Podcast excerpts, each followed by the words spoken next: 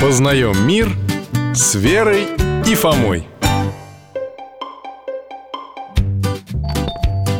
Ребята, рад вас видеть И мы рады, здрасте Здравствуйте, дядя Миша Привет, Алтайчик С чем пожаловали? С вопросом про одежду Ну, Вер, сколько тебе раз говорить не про одежду, а про одеяние? Ну, тогда уж не про одеяние, а про облачение Хе, Ну, в общем, про спецодежду Ну, понял, понял Вы хотите продолжить начатый разговор Да, мы уже выяснили с вами, в чем батюшка ходит на улице В рясе и подряснике А теперь хотим узнать, что на нем надето во время литургии Ну что ж, давайте перечислим На этом богослужении священник должен быть в полном богослужебном облачении Оно включает в себя подрясник, подризник, поручи, епитрахиль, пояс, филонь, наперстный крест Ого, большую часть слов не понял вообще Это на каком языке? Подрязник, подрезник Я только пояс поняла И крест И все А я еще вспомнил про наперстный Это вы рассказывали, что его носят на персях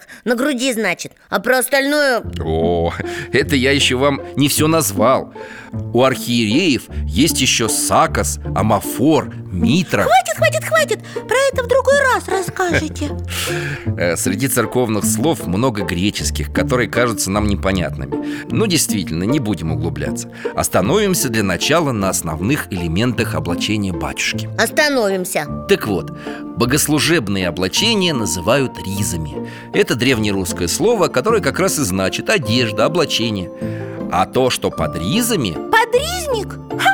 да, перед литургией священник снимает рясу и надевает поверх подрясника подризник, длинную до пят, белую или желтую одежду с узкими рукавами. Но ее же не видно Да, почти не видно. Но Фома, священник надевает одежду не для того, чтобы покрасоваться перед нами, а для того, чтобы явить собой образ Христа.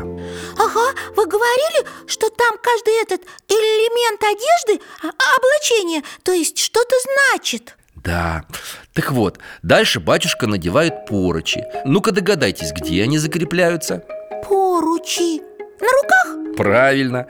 Это нарукавники в форме трапеции, полосы плотной материи, на которых изображен крест. Они застегиваются на запястьях и стягиваются шнуром. А зачем они? Символ чего-то?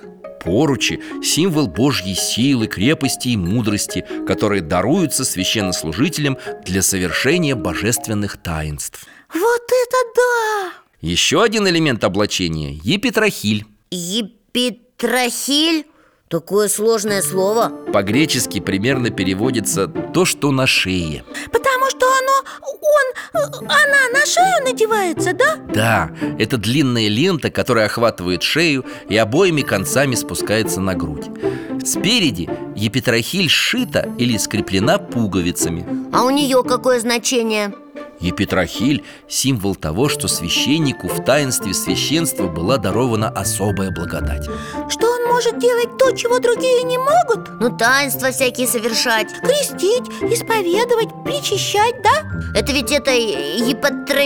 епитрахилью голову накрывают, когда исповедуешься И тебе грехи Бог отпускает Именно.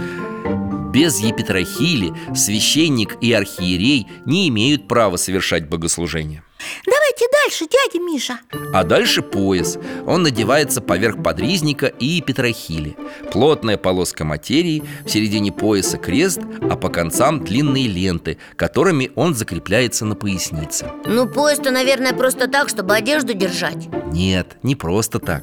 Он тоже символ. Когда Христос омывал ноги своим ученикам на Тайной вечере, он был опоясан полотенцем. А, и пояс у батюшки тоже как-то полотенце Напоминание о нем. Вообще, пояс в обиходе священнослужителей – символ крепости, силы, власти, готовности к служению. Надо же Дядя Миша, а про самую большую одежду батюшки вы еще не рассказали, которая сверху Необычная такая, плащ не плащ, как будто кокон у бабочки Это, наверное, та, которая на букву F начинается Забыл Филонь. Точно, филонь Длинная накидка спереди доходит до пояса, со спины до пят. Прорезь для головы, вокруг плеч жесткая, без рукавов. Она, точно, вот у нее, наверное, много всяких символов Ты права. Четыре полосы, четыре Евангелия. а также благодать, сила и премудрость, которые подарены священнику, совершающему таинство.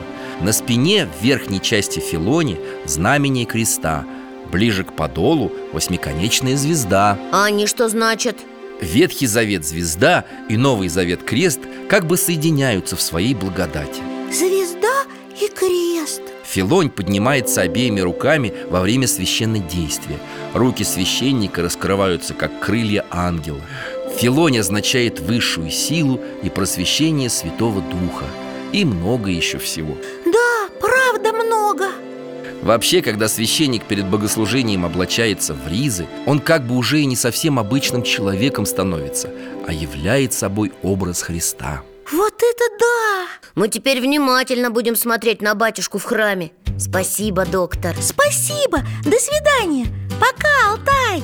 Счастливо, ребята! Всего вам доброго!